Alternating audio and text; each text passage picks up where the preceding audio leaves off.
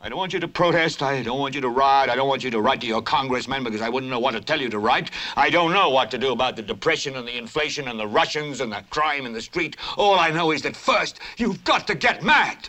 You've got to say, I'm a human being. God damn it. My life has value.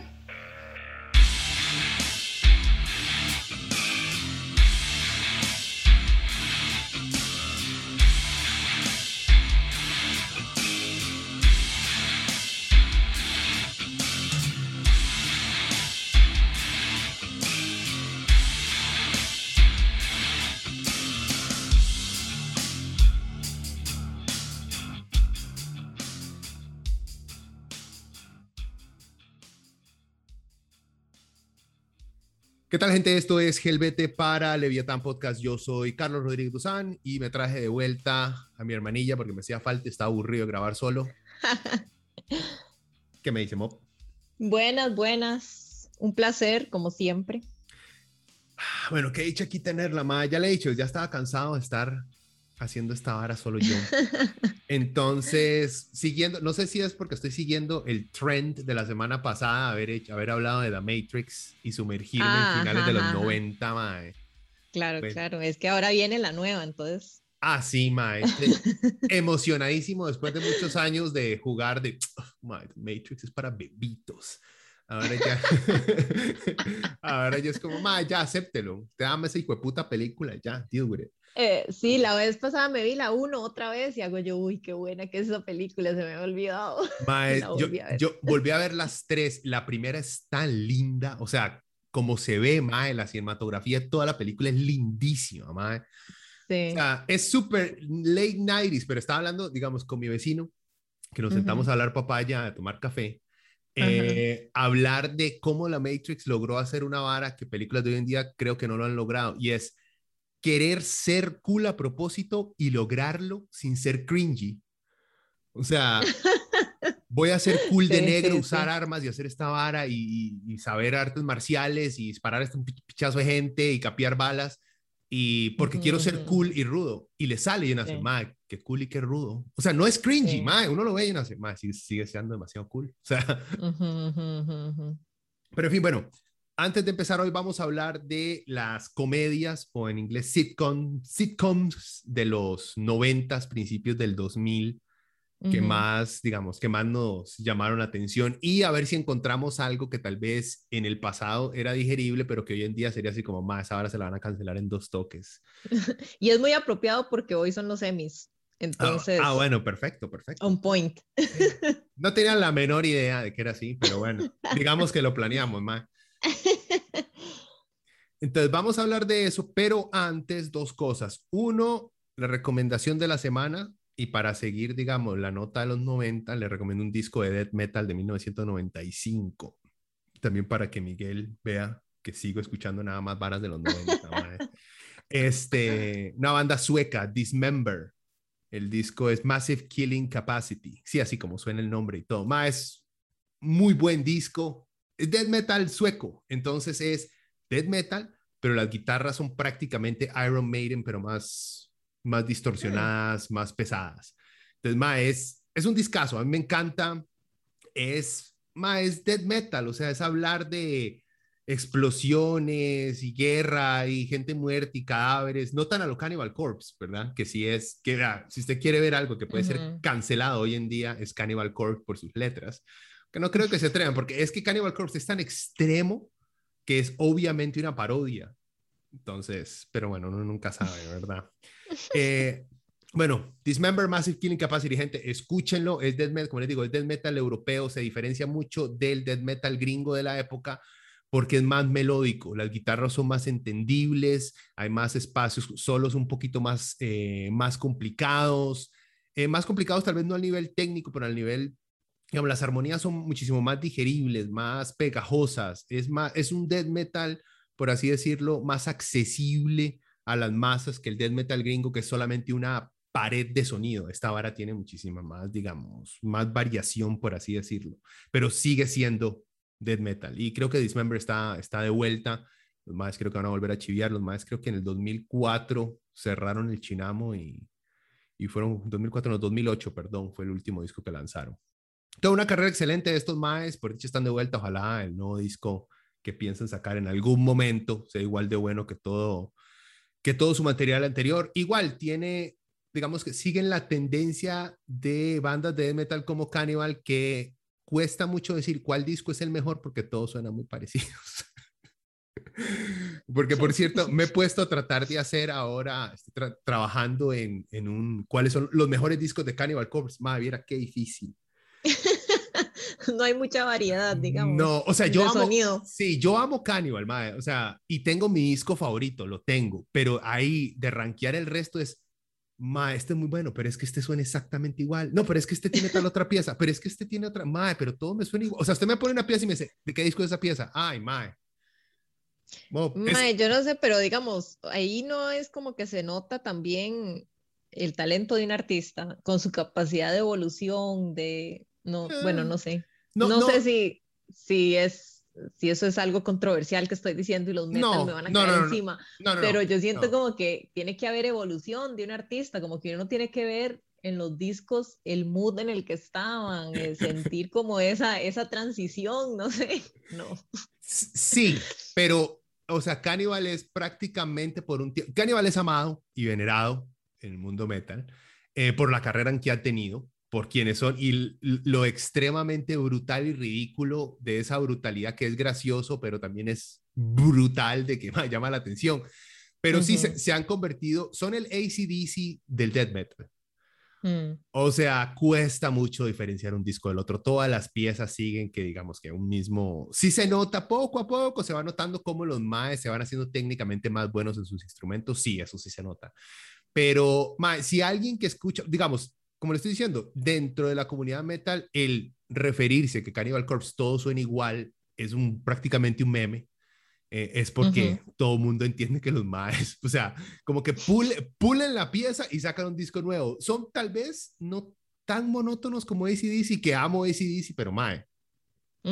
todo, o sea, usted sabe cuando es una pieza de ACDC, no hay. sí. Bueno, esto, estos maes no son tan Cannibal Corpse, pero sí, o sea, y lo bueno es que Dismember tenía una calidad, digamos, mantuvieron esa fórmula de guitarras muy melódicas, muy metálicas, guitarras muy Iron Maiden, en death metal lo mantuvieron durante toda su carrera, entonces se distinguen mucho por eso. Y aunque todos sus discos suenen muy parecidos, esas guitarras se reconocen muy fácilmente, entonces llama mucho la atención. Esto es, digamos, como para meter a, para seducir a alguien en empezar a escuchar death metal, discos como este de Dismember y la ola sueca de death metal llama mucho la atención. Bueno, eh, esa es la recomendación, hablamos más de lo necesario.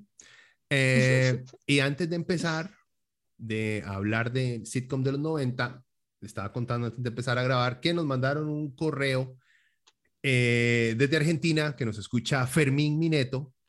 Em, mm.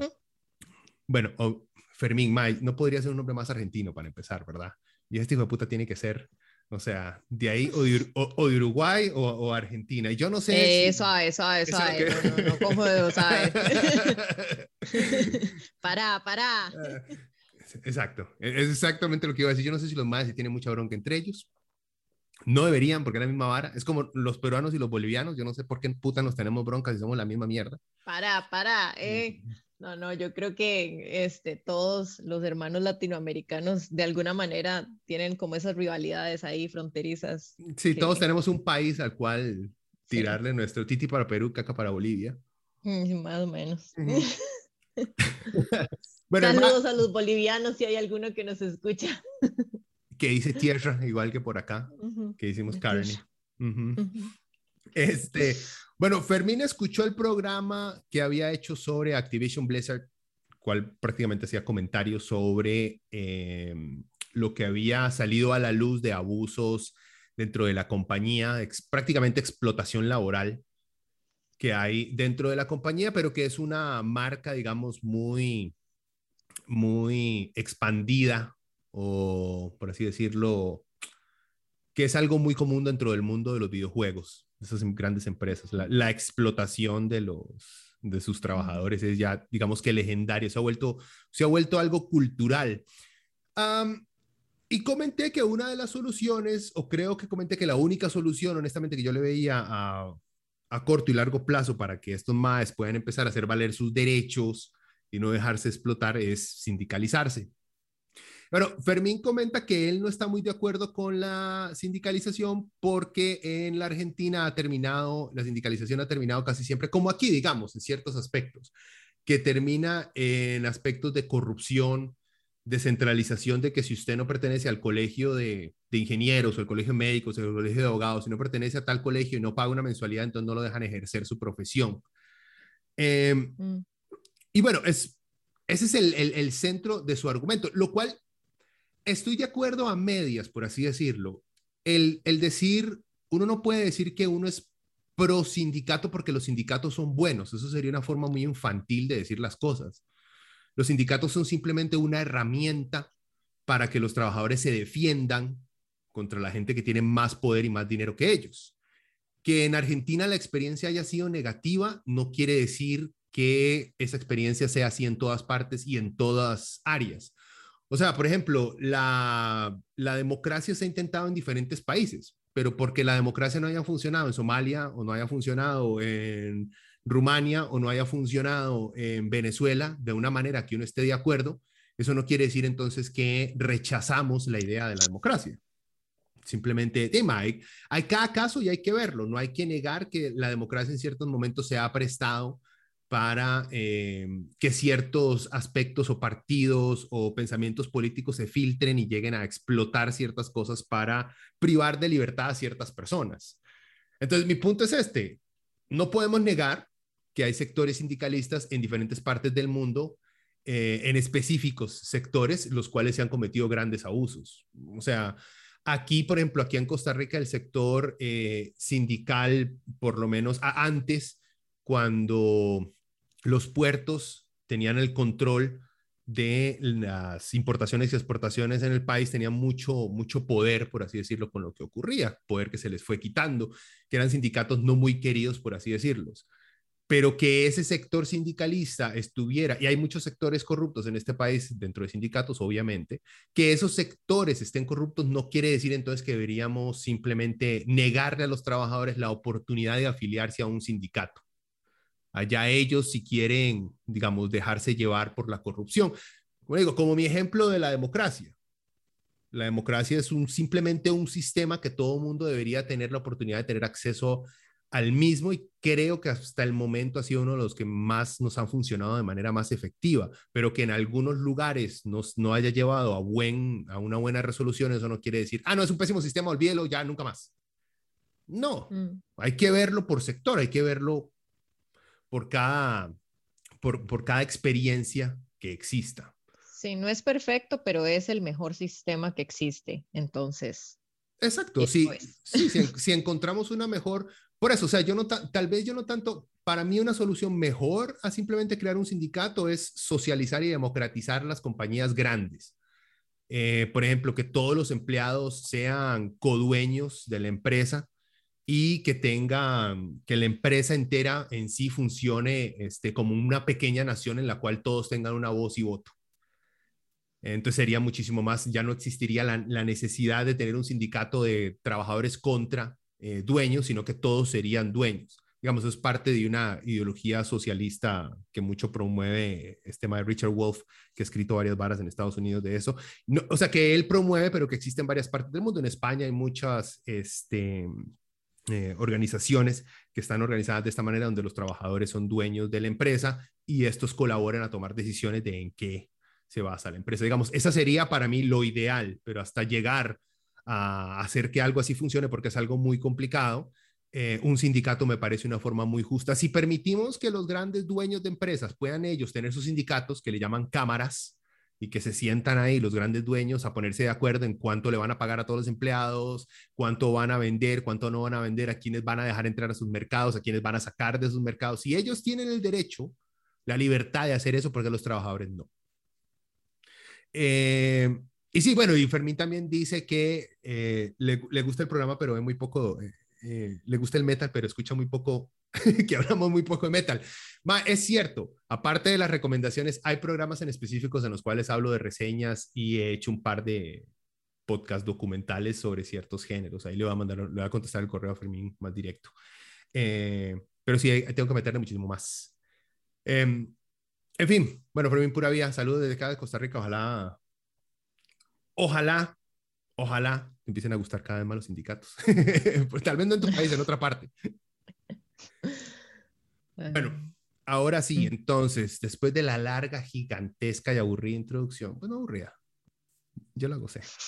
Eh, comedias de los 90. A ver, Monpirri, usted me planteó la idea porque le llamó la atención. Yo tengo aquí un listado de varias que me acordé y le saqué cuántas temporadas y de qué años a qué años más o menos estuvieron. Pero como le dije, no tengo muchas, no tengo ejemplos específicos de en el capítulo 7, Danani. No, no. Sí, sí, sí, Pero también eh, era, era una era muy diferente, ¿verdad? Sí, no, en realidad esto surgió porque em, de ahí, mientras hemos estado encerrados tanto tiempo y así, de ahí como que uno se quedaba sin, sin cosas nuevas que ver.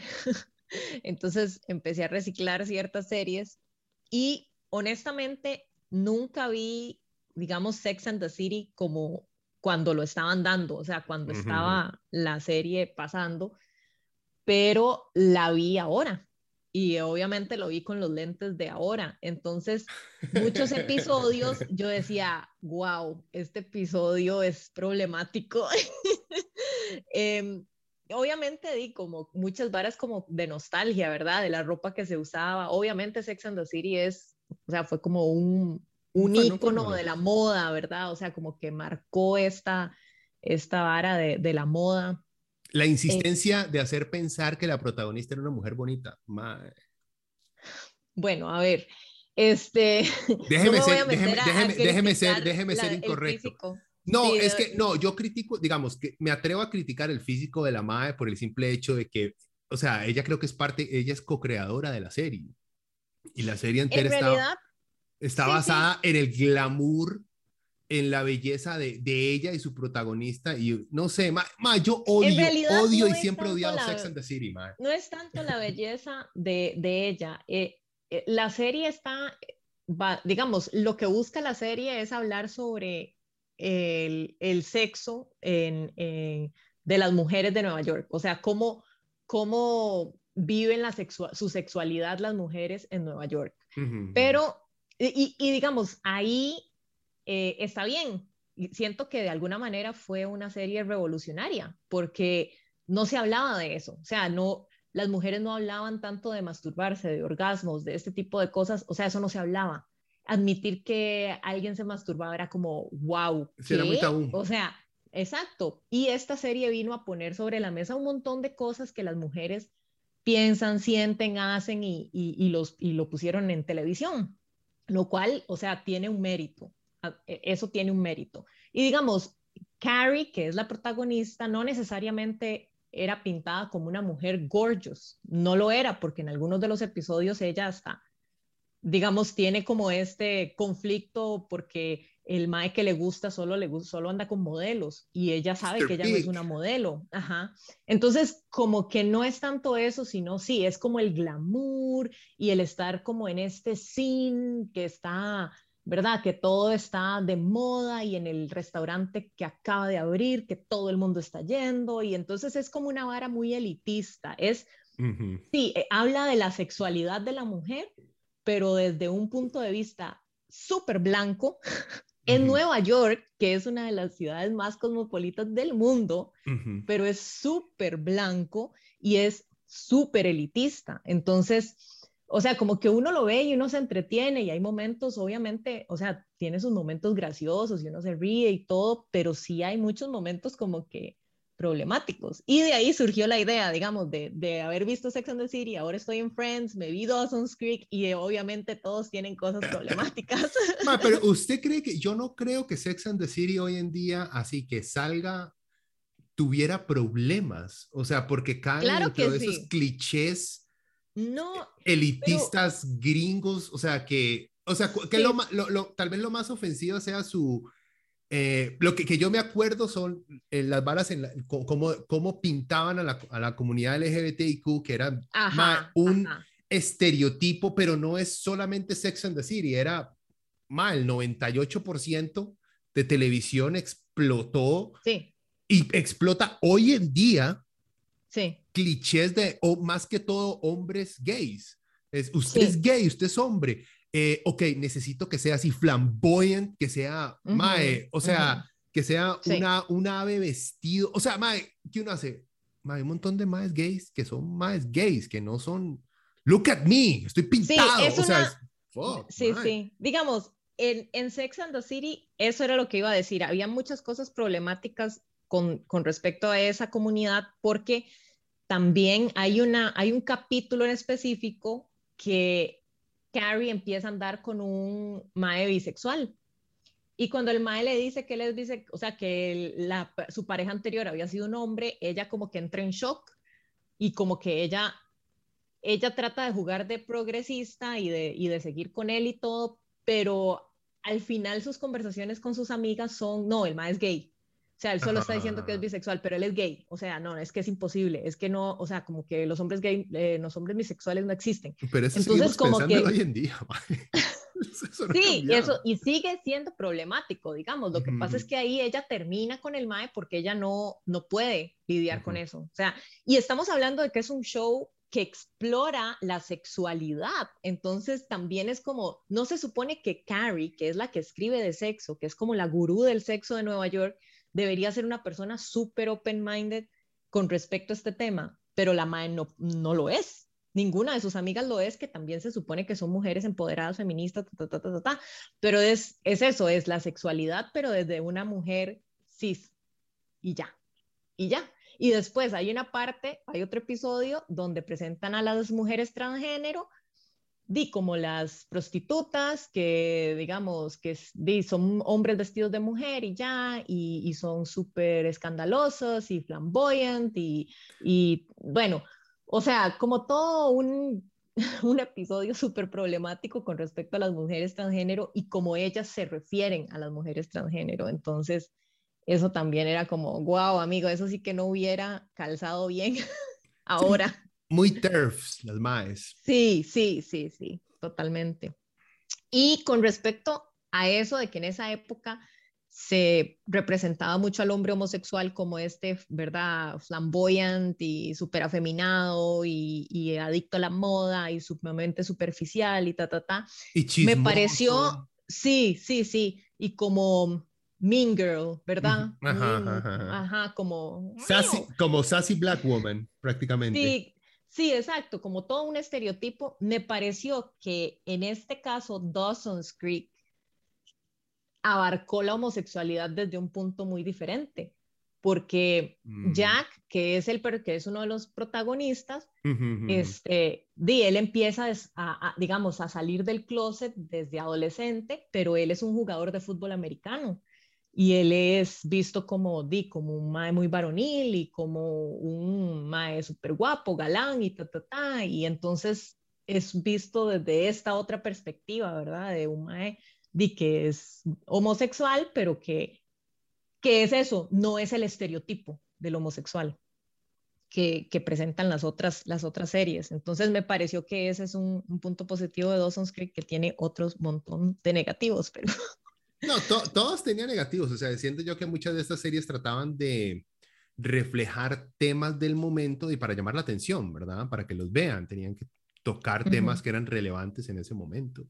Y en los 90, en los 90 la homosexualidad estaba, digamos, haciendo su último empuje por salir de ser considerada una enfermedad y convertirse simplemente en, no sé, no diría una, una opción, pero una forma en la cual la gente es. Este, y muchos de estos shows trataron, pero digo, les doy un pase. Yo, yo no lo veo problemático porque va de acuerdo con su época. O sea, es como, Dima, es que así lo veían. ¿Entiendes? Sí, sí, yo me refiero a que esas, o sea, muchas de estas cosas que se filmaron en ese entonces no se podrían filmar ahora. O sea, esos episodios ah, sí, habrían tenido problemas saliendo al aire ahora, o sea, 30 años después o 15 años después, ya tendrían problemas sacando este tipo de cosas al aire, ¿verdad? Sí, los, em, los, gringos en eso han, han, avanzado mucho en el de ir cambiando los, eh, el ir dejando el estereotipo de hombre gay a un lado y también dejando el estereotipo de mujer lesbiana a un lado. Aquí siento yo, acá en Costa Rica, a nuestros medios tradicionales les ah, encanta todavía el estereotipo de, ah, usted es, usted es gay, o que vea, yo necesito que usted sea lo más loca posible del mundo, que grite, que se tire al piso, que, que haga TikToks contando Que se ponga escarcha. Sí, sí. Aunque no sé si el ma es así, si eso le guste, no importa, porque necesitamos que todo personaje gay, que, hay un montón de gente gay en los medios de comunicación, hay un montón. nadie sabe su sexualidad porque a nadie le importa. Pero como que identifican, ah, usted es gay, vea, ma, necesitamos que usted sea ese estereotipo gigantesco, así, escandaloso, porque a, los heterosexuales les entretiene. Entonces, ma,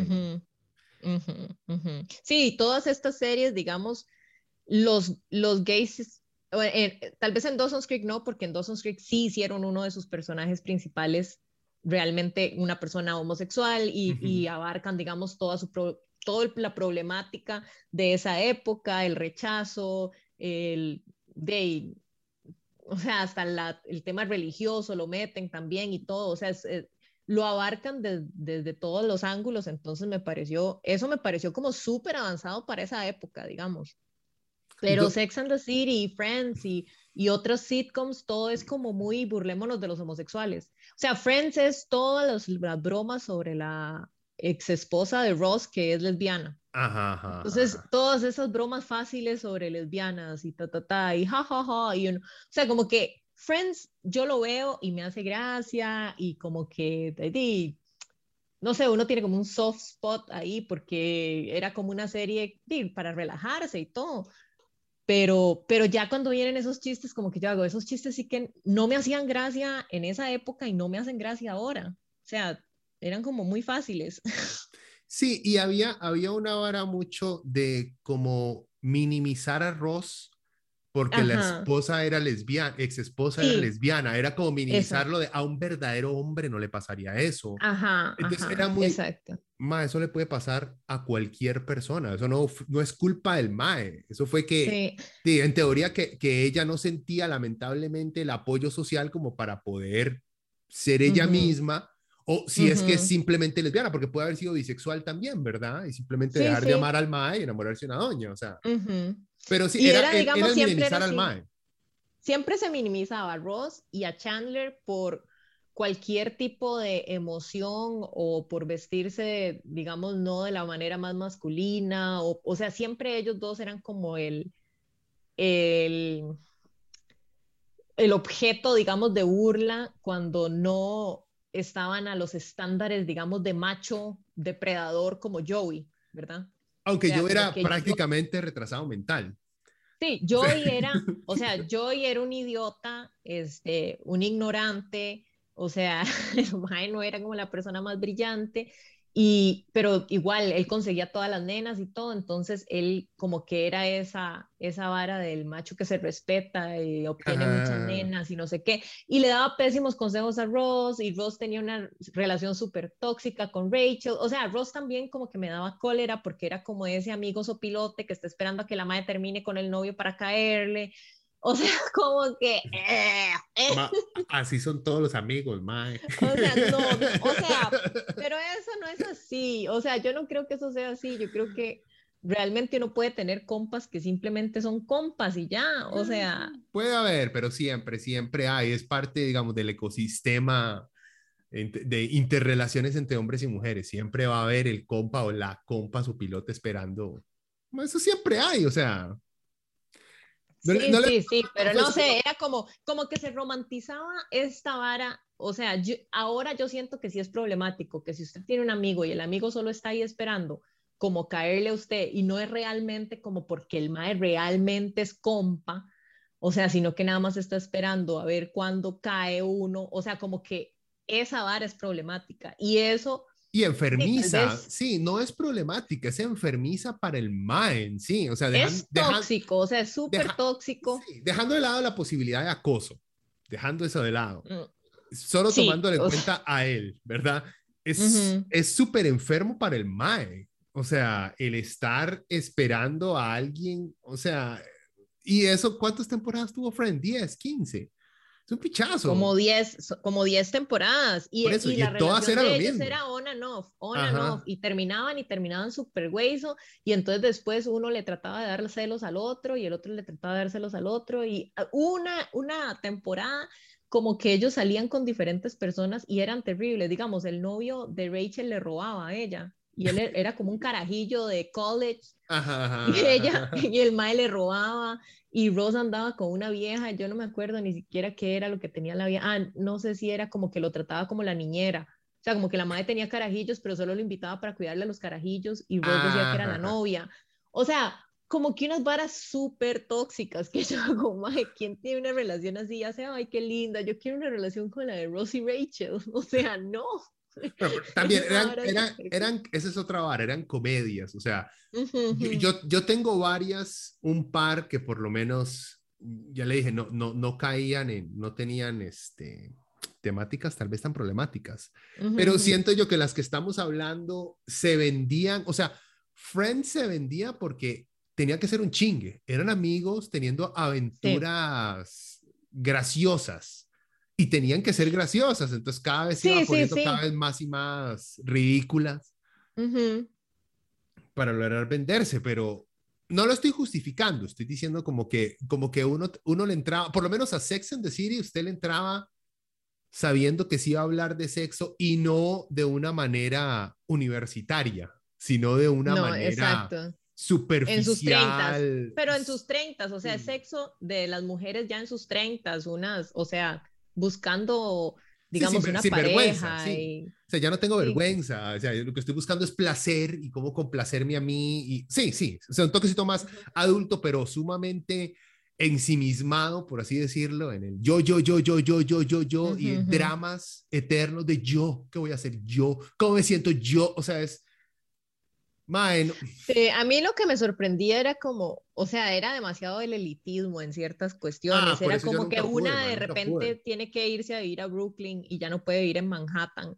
Y la Mae, o sea, vive realmente en un cuadrito chiquitito en Manhattan, pero la Mae, o sea, tiene un bebé y está casada y tiene un perro y tiene un gato y en un cuadrito chiquitito, pero tenía que vivir en Manhattan. Y entonces cuando el Mae le dijo, Mae, hay una casa en Brooklyn muy chido y no sé qué, la mae se muere, o sea, es como que, ¿qué? Esa es la, de la peli negra, la más bonita de todas. O no, la, la, pelo corto. La, abogada, la que, la que era la abogada. Sí, la de pelo corto. Pelo corto, sí. Ajá. Miranda. Miranda. Entonces, o sea, como que todo este elitismo que hago yo, mae, es en serio, ese es el mayor problema de su vida, pasarse de un apartamento chiquitito en Manhattan a una casa chivísima en Brooklyn. Sí, es que...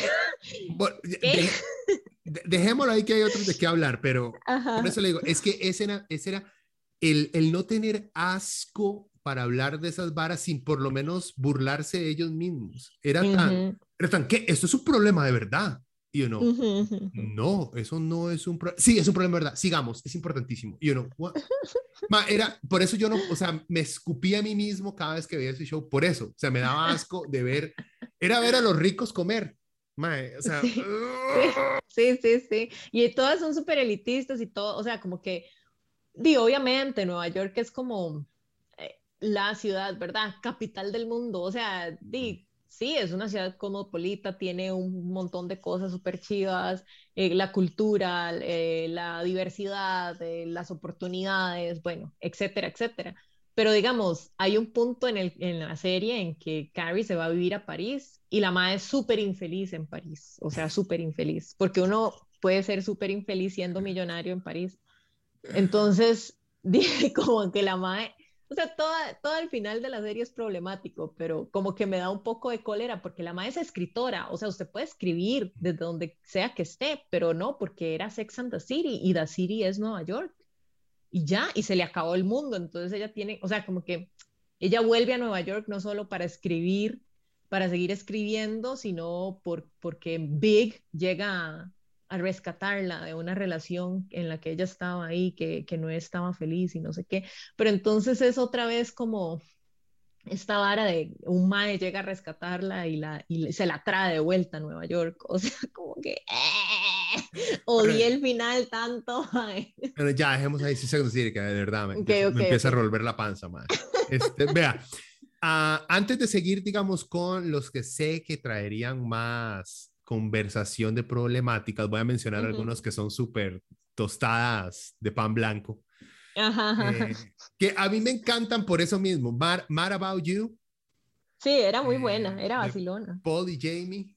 Es una pareja igual de neoyorquinos, una pareja en sus treintas, Nuevamente, todo el mundo es blanco. O sea, todo el mundo en estas series es blanco. Ahí no hay negros, no hay latinos, no hay nada. Es Nueva York, ¿verdad? Es, Nueva York. Sitcom gringos de los 90. Y no solo blancos, sino judíos y blancos. Sí, sí. ¿Verdad? Lo más étnico era. Los judíos eran los, los, únicos permitidos étnicos que usted los ve y son blancos. Bueno, pues, dejemos para otra conversación si los judíos son blancos o no. este, bueno. Eh, me encanta esa serie, por eso, es tan, es tan vainilla, es ellos dos y los problemas es que él no se, él no se, él no se alegra porque ella se ganó una promoción el mismo día que a él le rechazaron un trabajo. Entonces, como él es egoísta y llama mucho la atención porque él se siente mal. Más, son pendejadas así. O se escapa el idiota del perro Murray. Entonces, ah, me vi esa, así. y les devuelven un perro inteligente. Más, son son chistes hoy en día. Y no me soporto a la cuñada de Paul, a la hermana de Jamie. Qué mujer más insoportable, por Dios. Bueno, y Ira ya, ya le dije que es. Él es el problema. Sí. Y él es el, él es el problemático. problemático. Exacto, como acosador de doña. Sí, sí, sí, súper cringy. Eh.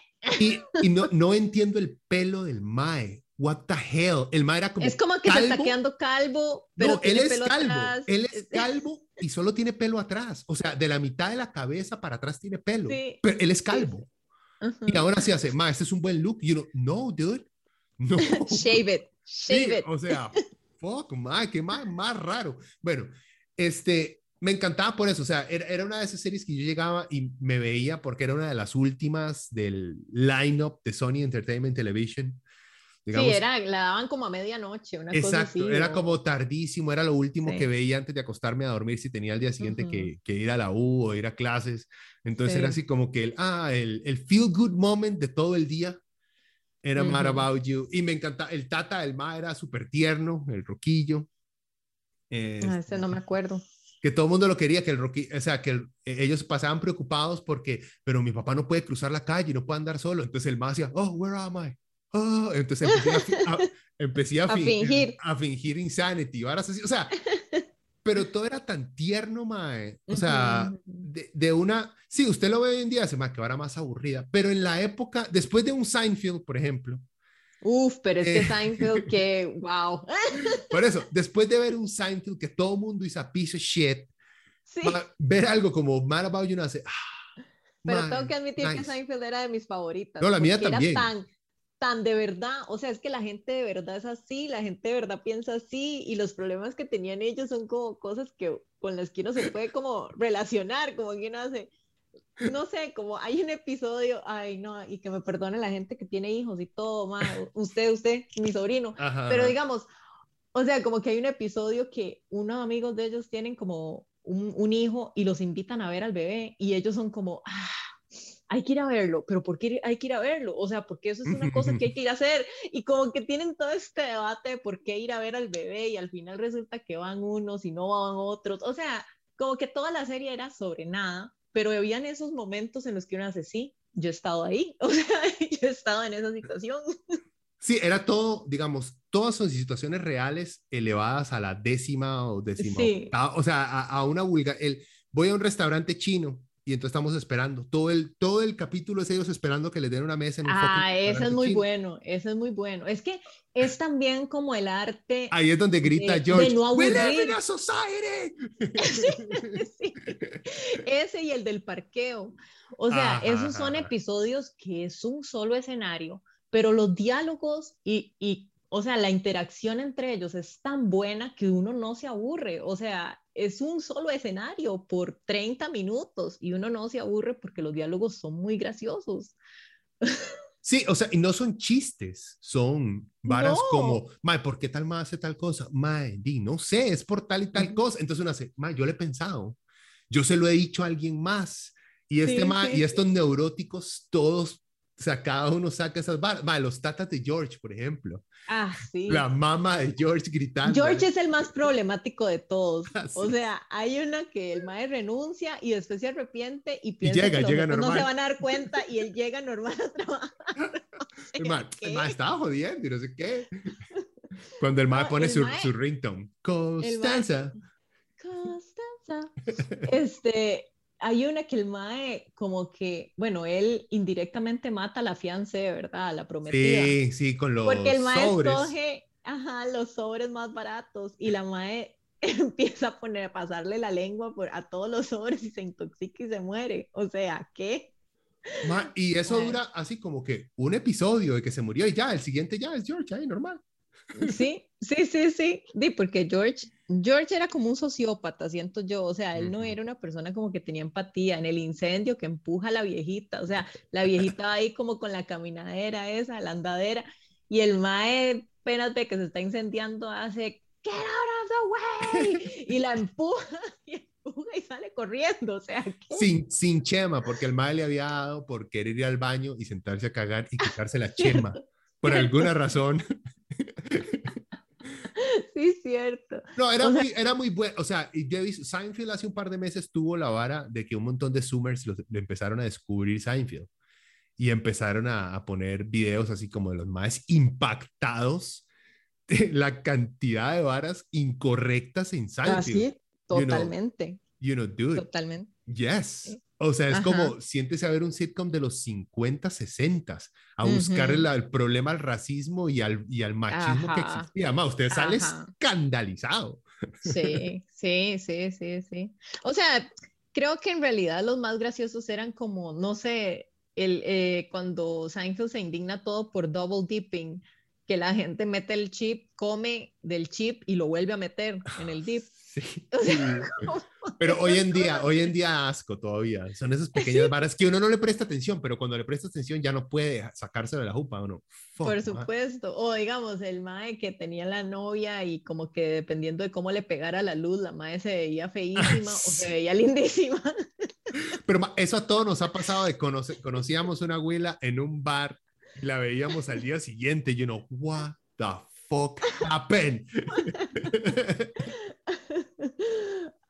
Ay, sí, no, o sea, por eso, Seinfeld tenía muchas cosas que uno como que se identificaba. Eso del bebé que yo estoy diciendo puede sonar muy políticamente incorrecto, pero digamos, son cosas que uno piensa, que uno hace, di, está bien, di, que chiva que usted haya tenido un hijo y todo bien, pero di, tal vez yo no soy a baby person, o sea, tal vez a mí no, no sé, no es algo como que yo me emociono ir a ver el hijo de otra persona. Yo creo que a nadie le emociona a menos que el bebé sea, digamos, de la familia. Sí, exacto. El resto, que mi amiga acaba de tener un hijo, hay que ir a ver el bebé. Yo, o sea, a mí. Pero esas son cosas que uno no, o sea, como que no se puede decir directamente. O, ya, como que yo, yo antes tenía que ir a baby showers, pero no hay nada que yo odie más en el mundo que ir a un baby shower. Y un punto en el que yo dije, no más, o sea, yo no voy a pagar 15 rojos para ir a un evento. es que, exacto, es que el problema de los baby showers aquí es que la gente no solamente le cobra, sino que exige regalo. Entonces, usted me está invitando para que yo vaya a darle plata no coma mierda, o sea. Pero no es solo eso, digamos, si fuera un evento como que yo pago 15 rojos y hay barra libre y, la barra es ahí, un fiestón y todo, pues uno hace, bueno, hey, son 15 rojos. Sí, estoy pagando, estoy pagando una fiesta, exacto, estoy pagando sí, no, o sea, estoy pagando 15 rojos para que me den sandwichitos de pepino y sentarme a jugar jueguitos de mídale la panza a la embarazada a ver si pega, cuánto mide. O sea, como que yo hago, no, no, yo no quiero pagar 15 rojos para ir a ver eso. ¿Y quién es la siguiente? ¿Quién sigue? eso es un episodio de Seinfeld, ¿me entiende? Eso es un episodio de Seinfeld. Me encantaba el jefe de Elaine, el de pelo blanco, que el ma era como, aventurero, entonces el ma, es, el ma solo varas inapropiadas, pero él no sabía, era como un mega Asperger guy, ma, era awesome. Está el food, el food, el sub nazi. Ah, sí, no soup for you. Ajá, Estaba el, este, Jerry y Newman, que se odiaban oh, por no reason. Sí, sí, sí, el cartero era, ¿no? sí, sí, sí, sí, el madre trabajaba para... para, y para Kramer, o sea, Kramer, qué personaje, o sea, es el vecino excéntrico, loco, demente. Sí, pero igual, mi, favorito era George, porque era tan problemático, mae. Bueno, tan loser, mae. O sea. Es que George era demasiado loser. Bueno, y es, Elaine era muy, o sea, muy problemática también. Elaine tenía unas varas que yo hacía, guau, amiga. Hay una, hay una cosa, me, me estuve escuchando un podcast rápido digamos, como en preparación en el cual hablaban de la... Hablando, usted habló de Sex and the City, pero digamos, en el resto de estas sitcoms más que todo, porque Sex and the City era HBO. Entonces era como algo para adultos, era como para una cierta élite. El resto, Friends, este, Nanny, Mad About You, eh, todos eran como de, de network television, de NBC, de ABC, entonces como que lo, transmitían aquí en Sony Entertainment Television, entonces como que tenían un, spot para la familia, por así decirlo. En, este podcast los madres estaban hablando de cómo había cambiado en los 90 la sexualidad en estas sitcoms, o sea, cómo había pasado de los 60s y 70s de eh, guardar y luchar por una sexualidad femenina conservadora dedicada a satisfacer, digamos, a un solo hombre en los 90 esta explosión de promiscuidad de todo mundo. O sea, en toda serie, dice, Friends era Mae, era un prostíbulo esa vara. O sea, era todos contra todos y cada capítulo alguien tenía una novia nueva. O sea, era Mae. Y si usted se pone a ver la cantidad de parejas sexuales que tuvieron todos los Maes, de Mae, la cantidad de enfermedades venéreas que tienen que haber sacado. Por, digo, porque es un juego de cantidades. No estoy slut shaming anybody. Pero si usted se coge a 100 personas, algo le va a pegar a alguien, por porcentaje. O sea, por porcentaje, alguien le va a pegar una clamidia o algo hardcore. Y entonces estaban hablando como en los 90, digamos, explotó esa sexualidad súper promiscua sin ningún tipo de, de dirección o, o, o, sin madurez. Era solamente una explosión sexual sin madurez. Entonces, como que un descontrol que también lleva a hoy en día eh, grupos conservadores reforzar más esa vara de que hay que ser decentes, porque llegó un punto en el cual todo el mundo enloqueció sin razón alguna y de una manera súper infantil, en el cual también explotaron otra vez enfermedades venéreas por ese descontrol, digamos, o sea, por una libertad sin madurez, por así decirlo. Pero es, es interesante porque yo siento que tal vez esa, esa apertura sexual de los finales de los 90, principios del 2000, no era necesariamente reflejada aquí. No, no. O sea, en Costa Rica. O sea, eso era en Estados Unidos, eso era en Europa, o sea, eso era como en los países eh, desarrollados, digamos, porque aquí yo siento que, di, uno veía eso, pero no era realmente, uno veía más esas series como por por los chistes, pero no uno no se sentía realmente identificado con los personajes tal vez uno podía sentirse un poquito identificado con los personajes de Dawson's Creek porque eran más adolescentes y sus problemas di, eran más de, di, de chiquillos, o sea, de, de a dónde pertenezco, cuál es mi lugar en el mundo y estas cosas que sí, cualquier adolescente en cualquier parte se puede sentir identificado. Pero digamos, la vida de, de Mónica y Rachel viviendo en Nueva York en un semejante apartamento en Manhattan, ¿quién aquí se puede sentir identificado con eso? O sea, nadie. Sí, no, y también estas series todas, entiendo, para que funcionen los personajes tienen que tener plata para dedicarse a hacer idioteces. Porque si no, la serie es que todos en la oficina y una hora al día para verse. No, no tiene sentido. O sea, si fuera gente, gente de verdad trabajadora, aunque con mucha plata, pero trabajadora, tendrían tal vez eso, una hora al día para verse y ya.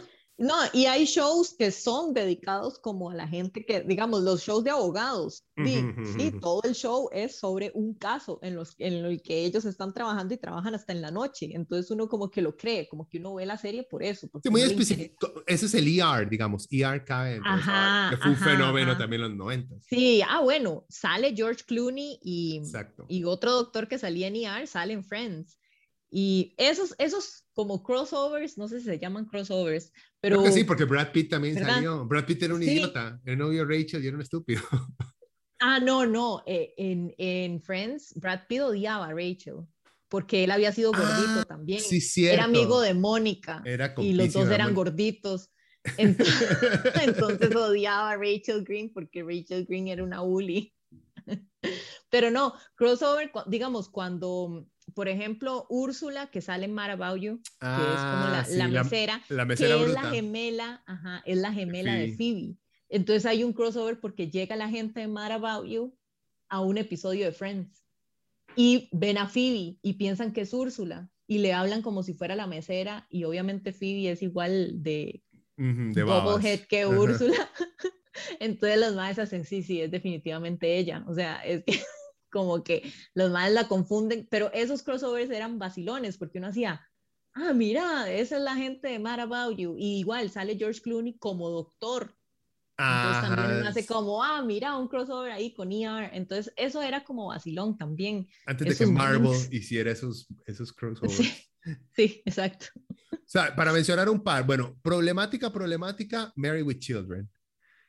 Eh, Uf, del 87 al 97. hardcore, sí. 11 temporadas. Es una serie de culto hoy en día. Sí. Y Ujú. siento, o sea, había muchos aspectos súper problemáticos, pero el, el, el club del MAE, el No Ma'am, creo que era Ah, que se sí. MAE, Sí, God damn it. Era tan, pero tan machista y, y problemático. Todo, toda la serie era súper problemática, o sea, toda la serie. Como de slot shaming este, Eso le iba a eh, decir. la, Kelly. a la chica, no me acuerdo cómo se llamaba en la Eh, serie. creo que era Era- Kelly. es, Christine, es Christine, ajá, Christina Applegate, Applegate. es la actriz. Ajá. Kelly, sí, sí. Kelly, o sea, era no como me acuerdo el nombre del, del, del hijo. El hijo era un pervertido, Bud, Bud. Era un Bud. pervertido que pasaba viendo a... Ujú. Yo creo que el mae veía a la hermana también, así, a través de huecos en la casa y varas así. O sea, Sí, era una vara O sea- súper enferma. Era, todo el show era súper enfermo. A, a mí nunca realmente me gustó. O sea, Married with Children, como que yo me daba cólera el show. a mí no, o sea, yo, a mí no me encantaba. Yo veía segmentos nada más, decía, Ujú. jeje, jeje, y ya lo cambiaba. Porque para mí no era gracioso, era el constante, mi esposa quiere coger, yo no quiero, qué asco, la odio, odio mi vida, es una mierda. Y uno, al, ya, mae, ya. O sea, era Sí. demasiado. Aparte, la esposa era demasiado guapa.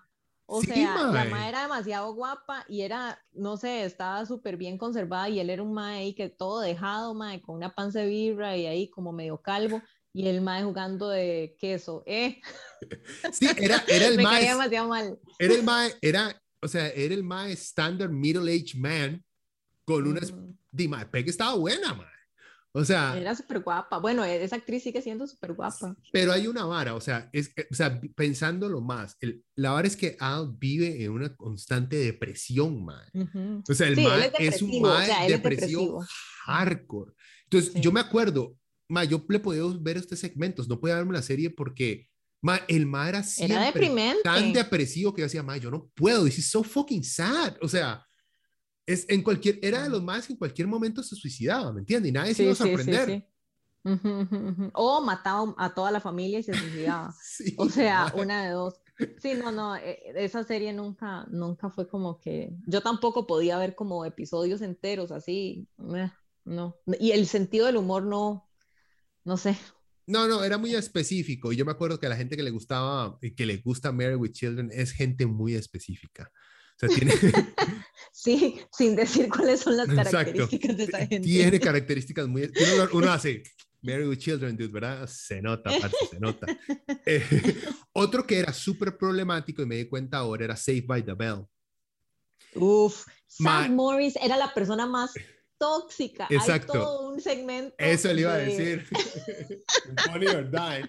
Sí, Why? de Funny or Die.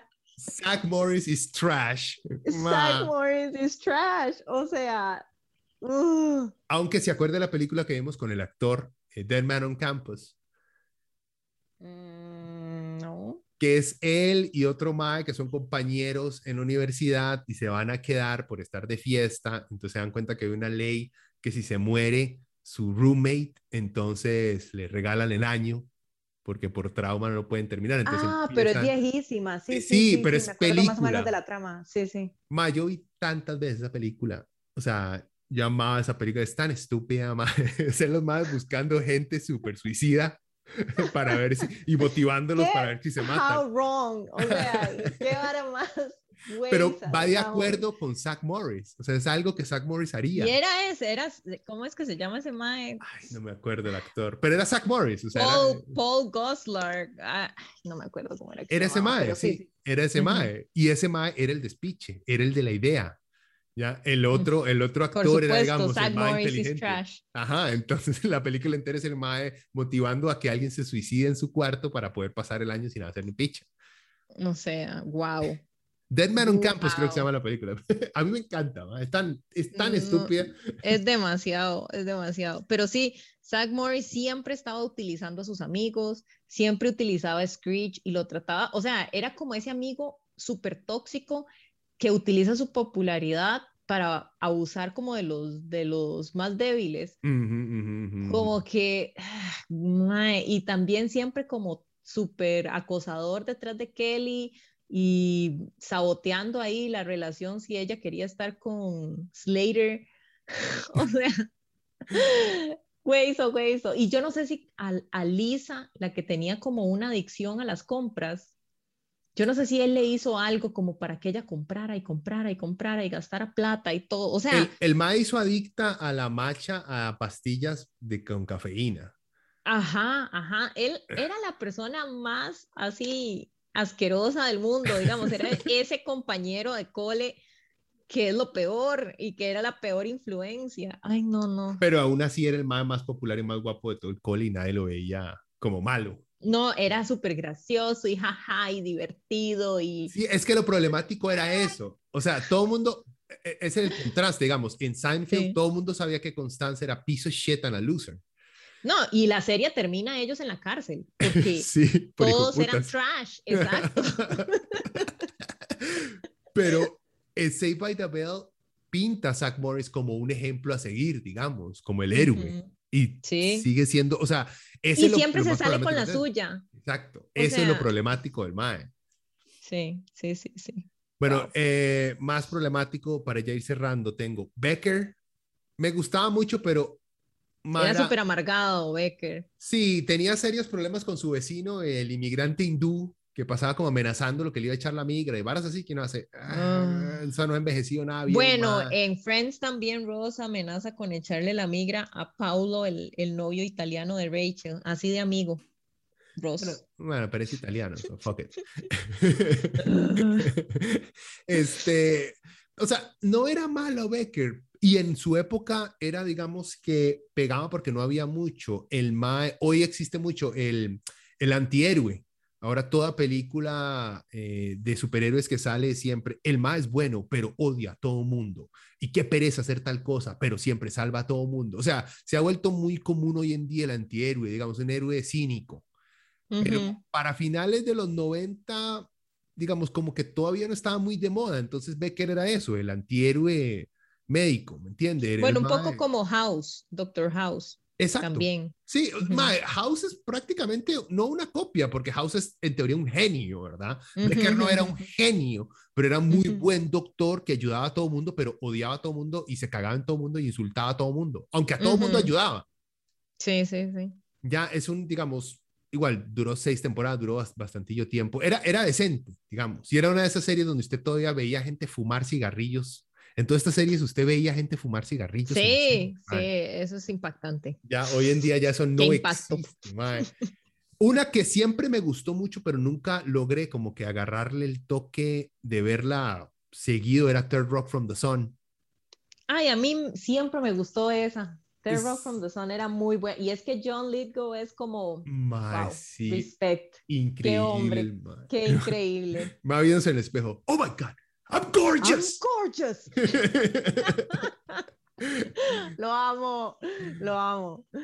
Sí, el sí, esa era buena. Esa era muy, muy buena, mae. Este, ¿cuál más? Bueno, Full House nunca me gustó.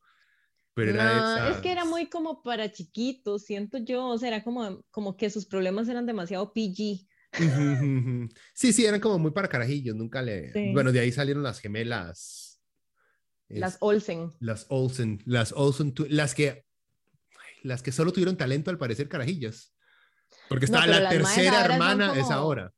Creo que las madres tienen una línea de, de fashion ahí. Por eso, pero digamos, la talentosa resultó ser la otra, la que nunca sale en esas series, que ahora es este, Scarlet Witch y que ha salido en varias ¿Cuál es? La otra hermana, di Elizabeth Olsen, creo que es. O sea, están las Ah, sí, gemelas. sí, sí, sí, la- están las gemelas y, y las que no, la que no salía. Y sí, la que no salía en nada. y Ajá, la que ajá, creo que era la fea chiquitilla. Entonces no la sacaban en nada. Pero resultó ser la más talentosa de todas ellas.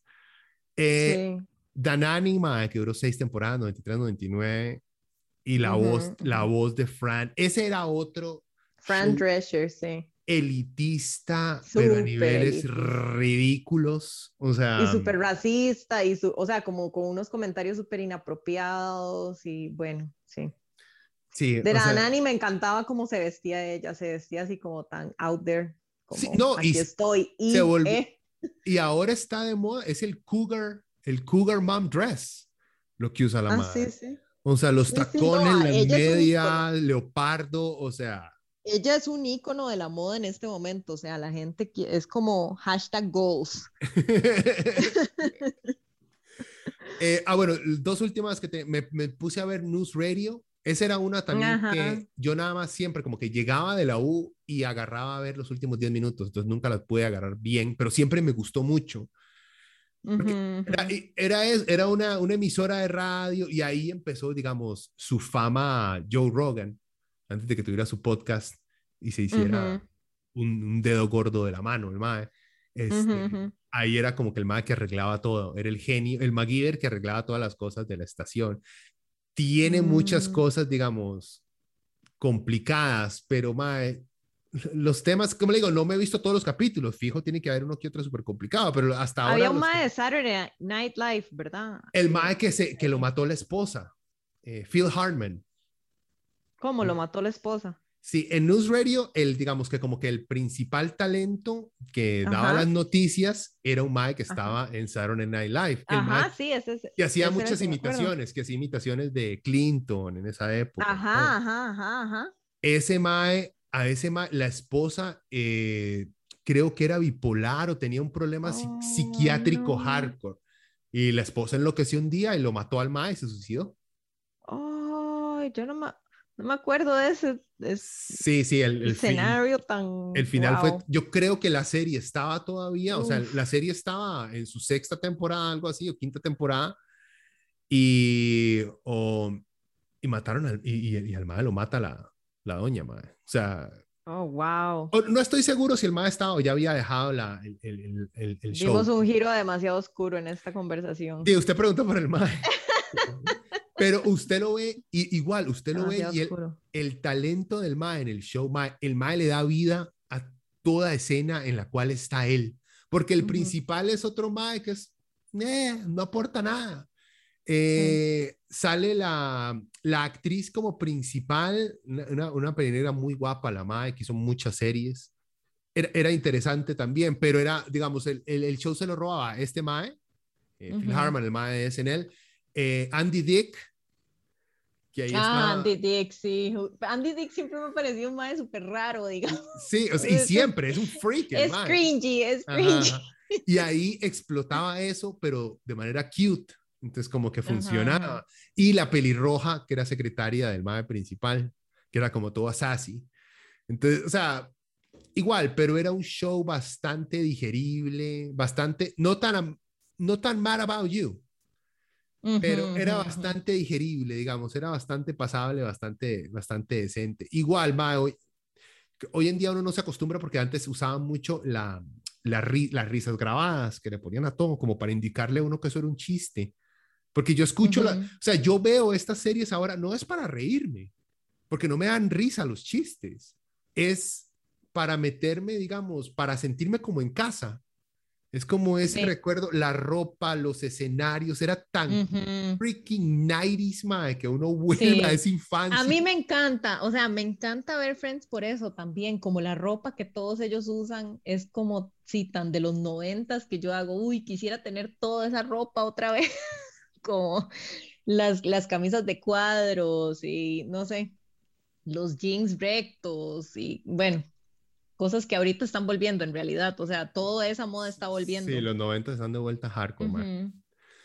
Bueno, pero en fin, en, totalidad, siento que hoy en día, tiene, en general, siento que tenemos mejor televisión, y me refiero a los gringos, que es lo que tenemos ahora. Eh, porque se pasó de este formato, aunque me parece extraño, porque se pasó de este formato de 22 minutos, porque lo que eran estas series son 22 minutos, en esa época eran 30 minutos porque eran 8 minutos de comerciales. Exacto. Eh, a un formato de o miniseries por o miniseries digamos, HBO se ha hecho famosa por eso, Amazon Prime, que es una vara de 10, 12 capítulos, una hora y media, que prácticamente es una película de 8, 9 horas, lo que hacen. Y con una temática, digamos, más profunda, mejor trabajada, mejores actores, más budget, o sea, superior y series. Sí. Netflix tiene tantas series que el 90% puede ser mierda, que nadie nunca las ha visto, pero tienen un montón de series muy buenas, madre. Sí, sí. Sex Education es una buenísima. Ves que yo, o sea, yo le veo a usted idioteces que me llaman la atención como Castlevania y varas así, pero no. O sea, Sex Education realmente para mí es una de las mejores series ahorita. Bueno, Sex Education es muy buena. Eh, especialmente siento que si usted es un adolescente o alguien que, se, que está como empezando su vida sexual o lo que sea, siento que es un, es un buen, buen show para ver. Eh, pero en sí, para cualquier persona, o sea, es, es, es gracioso, las temáticas son interesantes, em, los personajes están súper bien trabajados. Em, sale esta madre, la de X-Files, ¿cómo se llama? Gillian. Gillian Anderson. Ajá, Gillian. Scully, ma, Scully. Sí, esa, o sea, My Queen, la amo, es demasiado, o sea, tiene que vérsela solo por ella, veas esa serie, es demasiado buena. Y otra que, que yo creo que también es muy buena de HBO es, Insecure. Yo no sé si la ha visto, pero es, mm. es básicamente, está más enfocado como en la comunidad eh, negra en Estados Unidos, en Los Ángeles. Y ella es, di, es una millennial, ¿verdad? En sus treintas, trabajando para una ONG y la maestra, o sea, trabaja en una ONG, pero ella es la única negra, el resto son blancos. Y la MAE obviamente se siente como el token, ¿verdad? Que la ONG necesita para verse como diversa. Súper común, ¿verdad? Sí, sí, sí. Entonces, como que, y trabajan como en comunidades eh, de riesgo. Entonces, obviamente hay mucho niño latino y negro y entonces, pero la serie o sea, es, sobre la vida de ella y como ella se siente estancada en su carrera y estancada en la vida y su relación está como tambaleando y bueno, es chiva porque es muy real el personaje de ella. O sea, no es, es, que digamos, estos sitcoms eran como muy perfectas, la gente era muy perfecta. O sea, como que la gente, como se vestía, como, como hablaba, como hasta su, su body type, así, su cuerpo, todo era muy perfecto pero siento que esta serie como que trae otra cosa y pone en perspectiva más como la comunidad afro en, en Los Ángeles, o sea, diferentes perspectivas de la comunidad. Ya no es como, o sea, no es un show de blancos, digamos. Entonces, es muy buena, es, tiene sus momentos graciosos, tiene sus momentos como, como que uno se identifica con la crisis existencial de la MAE siendo un este, geriatric millennial que nos llaman. Bueno, yo soy ex generation, así que yo soy grandpa. Pero puede ser que se identifique con, con ella, porque eh, realmente es, o sea, eh, toda esa vara de la madre trabajando como, eh, como en la ONG y como los, o sea, la vara de que le cuadra su trabajo, pero tiene como todas estas varas que dice, yo debería estar haciendo algo más. no sé, es como muy de esa crisis existencial que uno pasa en algún momento cuando está trabajando, cuando lleva mucho tiempo trabajando en un lugar. Mm, bueno, va, va a ver si la chiqueo. Y yo para, para cerrar recomiendo dos. Una, primero de prima Si no ha visto Chernobyl, tiene que verla. Ya la vi, es súper deprimente, pero muy buena. God es que es un pinchazo en el hígado, mae. Sí, sí, sí, sí, es súper bueno, mae. Yo no sé cómo termina la vara, pero, o sea. No, sí, y a uno le da demasiada cólera todo lo que pasa, o sea, como que todo lo que se pudo haber evitado y. ¡ah!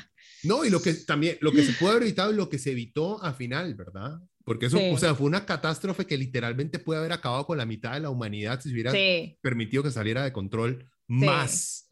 o sea, ese es, fue el borde, las como que las estatuas que todavía están en Chernobyl en conmemoración de los bomberos y de todos los maes que murieron ahí, porque el, gobierno les mintió, obviamente, los soviéticos no les dijeron nada. Sí, sí. Pero esos, esos, digamos, hay varios monumentos que dice a los hombres y mujeres que salvaron el mundo y tienen razón, no es una, no es esta vara gringa súper centrista de que porque aquel mae salvó a dos carajillos de un edificio, porque salvó al mundo, you know, no, fuck that guy. O sea, estos más literalmente salvaron al mundo. Si yo digo, puta, no hubieran hecho su trabajo, literalmente estaremos viendo. Los mineros, o sea, los mineros que reclutaron para meterse ahí, mae, los maes sabían que se iban a morir. O sea, y los maes igual se metieron ahí o sea, ya los de después, ¿verdad? Los de inmediatamente del desmadre no sabían qué estaba pasando, pero los de los que se metieron después, de ya los maes sabían. Sí, hay, hay, y usted se pone a ver en YouTube, yo creo que está, puede ver todas las tomas reales de cómo llevaron las maes para recoger los pedazos del reactor de un techo que tenían que tirarlos y podían, ser una fila de maes, cada uno tenía como 30 segundos para subir al techo, tirar un par de piedras y volverse a meter porque si no se morían inmediatamente. Igual todos esos maes se murieron un par de meses. Sí, Pero existe, usted hoy puede verlo en YouTube, por ahí está, si usted se pone a buscarlo, vea a esos maes hacer ese brete. O sea, maes. fuerte. Y para, para, que no terminen en, al borde del suicidio. Pero digamos, ven un episodio de esos y después se ven Sex Education. Así como para Oh, no, no, tengo mejor. No, no, terminar deprimido. ¿Si ha visto, ha visto Ted Lasso? No. Mae, tiene que verlo, mae. Es buenísima. Es con otro mae que estaba en SNL, pero digamos más, más nuevito, Jason Sudekas. Ajá, sí, sí, eh, claro. El mae es, es un entrenador de fútbol americano gringo que lo contratan para ser entrenador de fútbol, fútbol en Inglaterra. Entonces uno cree que va a ser esta comedia estúpida, Mae, es, es tiernita, es romántica, le da esperanza a uno de la vida, está llena de pequeños chistes, nada inapropiados, sino chistes que uno hace. Jesus Christ. Mae, búsquela. Eh, eh, creo que es de Apple, pero hay formas de verla. Pero Mae, Ted Lasso es buenísima y es... La he visto anunciada y, y ese, ese actor es muy bueno. Y es una, sí, se demuestra el talento que tiene ese hijo de puta, madre. O sea, no es una comedia, comedia, pero tampoco es un drama, drama. Es, es muy rico de verla, ¿me entiendes? Es, es, es, ese feel good, por eso puede ver un, un, capítulo de Chernobyl y luego ver también uno de Ted Lasso y como que la presión dramática que existe. Sí, sí, es que Chernobyl es serio, o sea, no lo vean. si están deprimidos, no lo vean. Ah, no, no, no, pero y justo salió, digamos, que empezando la pandemia, Mae. Sí, sí, qué fuerte. Ah, ¿por qué nos hacemos esto? pero muy, muy bueno. Bueno, ¿algo más que añadir, Mopet? No, no, yo creo que cubrimos bastante. Sí, es que no nos da tiempo, ya se nos hace más largo. Aquí podríamos seguir dos horas más hablando de series que no se acuerdan. Pero bueno, no hablamos de 90 o 110 Beverly Hills. Ah, sí, y Omer Rose Place. Omer Rose Place, sí, que ya eran, digamos, para, para adultos eh, jóvenes. Eh, entonces, o sea, alcanzamos a ver algunos y eran súper problemáticos. O Misión Vietnam, que era lo que veía mi tata. Ah, sí, cierto. Mi tata y todas las películas de Chuck Norris y de Steven Seagal que me hizo Steven Seagal. todas las películas de Steven Seagal las vi por mi tata, madre. O las novelas mexicanas clásicas como María, la del barrio, Marimar. Café con aroma de mujer, joven. Betty la Fea. Uy, ni me haga hablar de Betty la Fea porque qué problemática. bueno, hay que, hay que programar uno con, con series latinas sí, sí. para más adelante. Bueno, Mopet, fue un placer. Muchas gracias. Eh, gente, ya saben, cualquier cosa, si tienen un mensaje, me pueden escribir, nos pueden escribir a leviatanpodcast.com. Estamos también en YouTube, lo buscan como Leviatán Podcast, ahí está el canal, pueden eh, escucharlo por ahí y obviamente está en iTunes también, todo lo buscan como Leviatán Podcast y obviamente estamos en Spotify también, así que nos pueden agregar a sus playlists por ahí. Em, ¿Algo más que agregar, compañera? Nada más, nada más que agregar. Un placer como siempre. Bueno, gente, eh, se cuida. Placer, pura vida. Chao. Chao.